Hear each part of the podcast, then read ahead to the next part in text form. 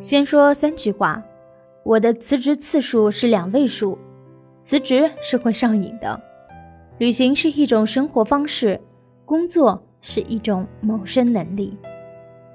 曾经采访过日本著名职场培训师服部英彦教授，问他在日本这样一个讲究敬业精神的社会，如何看待高级 SOHO 村上春树和正走在上班马路上却扯下西装去旅行的泽木根太郎？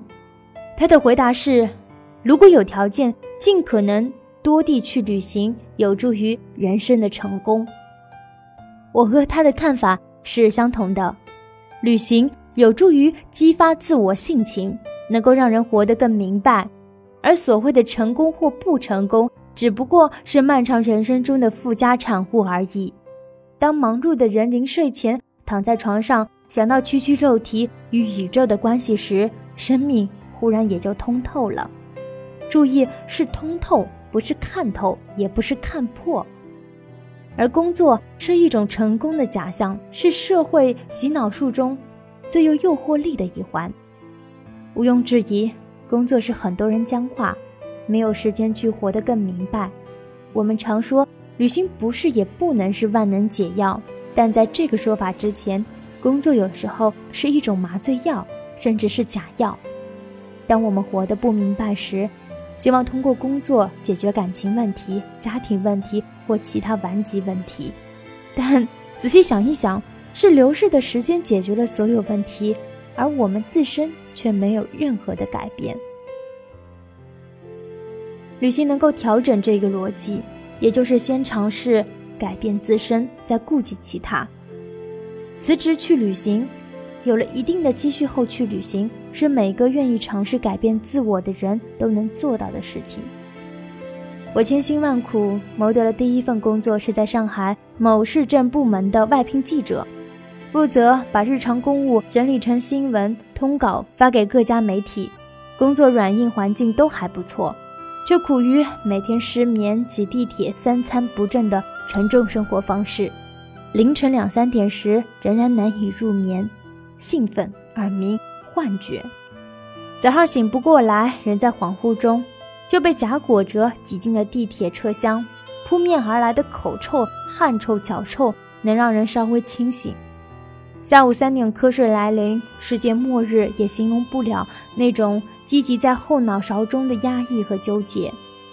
归结下来有几个原因：一是大学期间的旅行并不尽兴；二是工作和理想有冲突；三是妄想不劳而获。很明显，是我自身出了问题。就这样，我开始了狼狈的第一次辞职去旅行。二零零五年春节，我出发南行。经杭州、宁波、绍兴、温州，一直到桂林，抵达阳朔时已是假期后的上班时间。我打辞职电话给主管后关掉手机，在西街国际青年旅社住了近两个月。等手机再开机时，也就没有了工作。这次旅行是我喜欢的典型长期漫游，定一个大方向，但是不设置目的地，停留在合适的地方。最大限度的节省开支，尽可能的结识更多的人聊天、写日志、放空、假装老旅。